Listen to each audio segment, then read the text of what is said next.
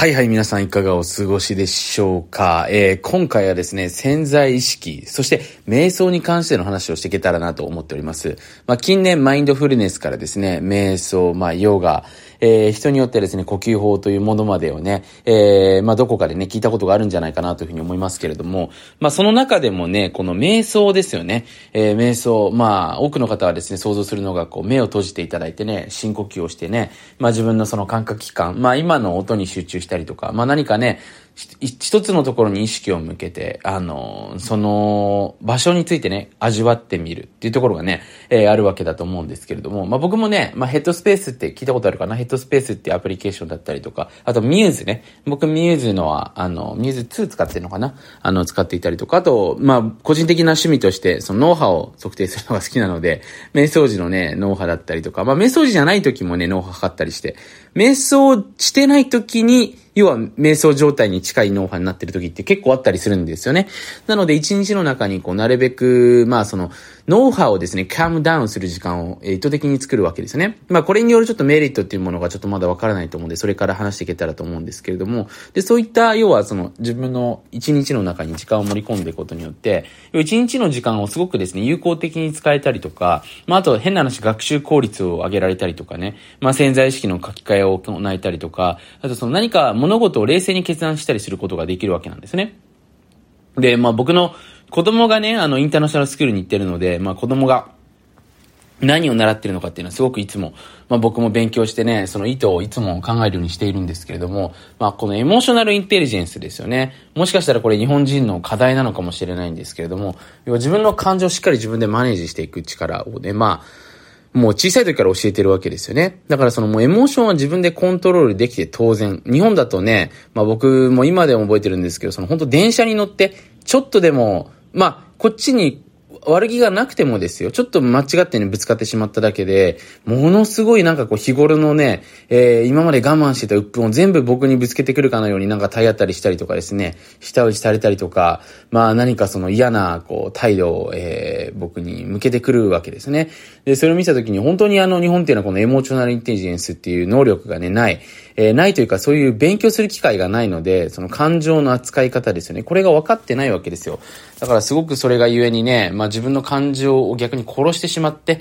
そのすごくもったいないことをしているしまってる人って多いんじゃないかなって思うわけですね。で、当然ながらね、感情っていうものもその我慢していてもね、えー、良くないものですし、かといってね、発散して人に、えー、えー、あ、あ、当てるっていうのかな。まあこれ僕が、あの、以前人間関係に関してのね、セミナーをやった時に、その自分の感情に責任を持つというね、お話をさせていただいてたんですけれども、要はね、その自分が悲しいなっていう気持ちを、えー、まあ、人によってね、させられたのかもしれないんですけども、感じたのは自分ですよね。で、その時に、お前のせいで俺は悲しくなったんだっていうようなコミュニケーションを取ってしてはいけないわけですよ。ただ、事実として俺は今悲しい状態にいるとね、え、それだけはちょっと分かってほしいけれども、別にお前のせいではないと。このような状態のコミュニケーションの状態を取ることによって、向こうはですね、冷静にあなたのことを見ることができるわけですよね。ああ、そっか、俺の行動でもしかしたら寂しくしてしまったのかもしれないなということでね、アプローチが変わってくるわけなんですよ。まあね、そういった技術も含めてなんですけれども、えー、やっぱり小さい時からこのエモーショナルインテリジェンス、本当に自分の感情についてしっかり理解して、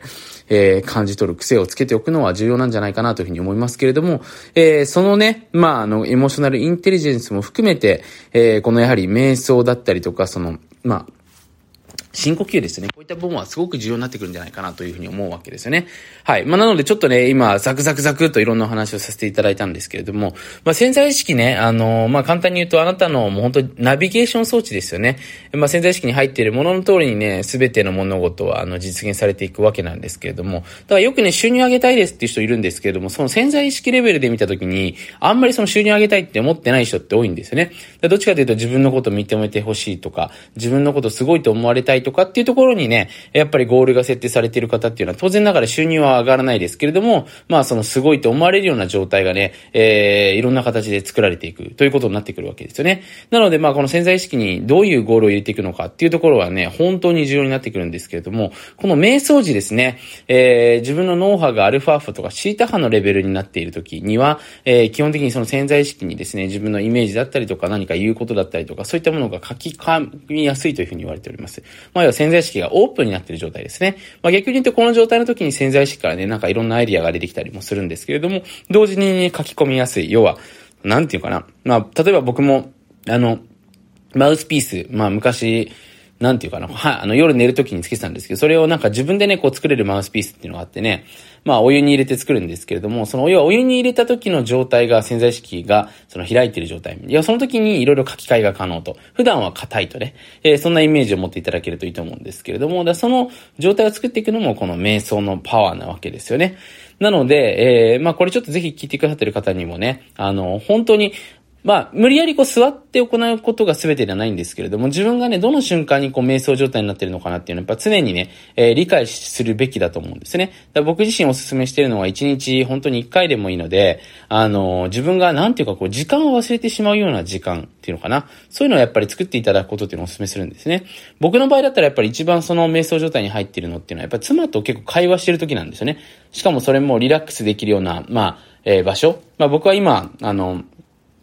結構ですね、夜景が綺麗な、あのー、まあ、丘の上に、丘というか山なんですけれども、まあ、住んでいる関係からね、えー、そこの、ちょっと、なんていうかな、バルコニーではないんですけれども、ちょっとベッドルームからね、外がすごく見晴らしがいいので、そこをいつも見ながら妻とね、えー、キャンドルを、えー、つけてですね、まあお酒を片手にね、まあお酒じゃない時もあるんですけれども、まあ話したりする時っていうのはやっぱすごくリラックスしていてね、本当に時間を忘れてしまうような時間なんですね。で、この時に結構いろいろとね、話した夢とか、あの、こういうことやりたいよねってことってなんか知らない間に勝手に叶ってたりするんですよね。なので、まあ当然僕も朝瞑想したりとかもするんですけれども、そうじゃない時がもしかしたら自分にとってのリラックスしている空間かもしれないということになってくるわけですね。で、それぞれ違うんですけれども、ただ僕が今までね、いろんな人見てきた中で言うと、やっぱりその自分が大好きな人と本当に落ち着くような場所で、リラックスしながらお話ししている時間っていうのはやっぱりですね、ものすごい多くの人にとって瞑想状態に近いもの、えー、になってくるんじゃないかなと思いますので、僕はなるべくね、やっぱりそういった時間を、あのー、今の特に忙しい現代人はね、取ることっていうのをお勧めしております。やっぱり自分の日頃の問題だったりとか、自分が気づいてないけれどもストレスだったりすることだったりとか、今自分が考えてるけれども、その、まだ自分の中でね、言語ができてないものがしっかり分かるとですね、ものすごく心と体が楽になってくるわけだと思うんですね。だそういう本当にね、こう、今の時代ってね、短期的に、あの、瞬発力で物事を達成することって容易にできる時代なんですけれども、それやっぱり維持していったりとかですね、え向上させていったりすることっていうのはまた別の話になってくると思うんですよ。まあこれ別のね、あの、過去のアーカイブでも話したんですけれども、結局ね、その、一瞬だけうまくいってもその後下がっていくってすごく逆にそれ自分の人生にとってストレスなんですね。人間ってやっぱりその、常にね、上向きに上がっていきたい生き物なので、自分が下がっていく感覚、例えばね、自分が老いていく感覚って、なかなか多くの人にとって受け入れられないものなんですよ。まあ、僕も今33になりましたけれども、あのー、まあ、まだね、別に老いを感じることはないんですけれども、ただね、やっぱり少しずつ昔の自分と比べてね、えー、まあ、弱ってているっていうとちょっとなんかね、大げさですけれども、少しやっぱりね、体力面だったりとかで、あの、まあ、20ね、ほんと2歳の時とかって全く眠れなくてもね、まあ、全く眠ないって言う人だな、そういうのは大丈夫な時もあった時と比べると、なんかちょっと割とその、あのー、老化を感じるわけですよね。で、そういった部分もね、もちろん、あのー、受け入れてこその人生なんですけれども、とにかくね、だから下げていくことっていうのを避けたいわけなんですよ。だから徐々に上がっていくっていうのはもう最高な状態ですよね。で、それを作っていくためにも、やっぱり体壊さない。で、だ一気にやらない。ちょっとずつ上向きに行く。だその時に周りで一瞬でうまくいってる人とかいると、すごく気になりますよね。だそういった部分も含めてこの瞑想だったりとか、本当に自分の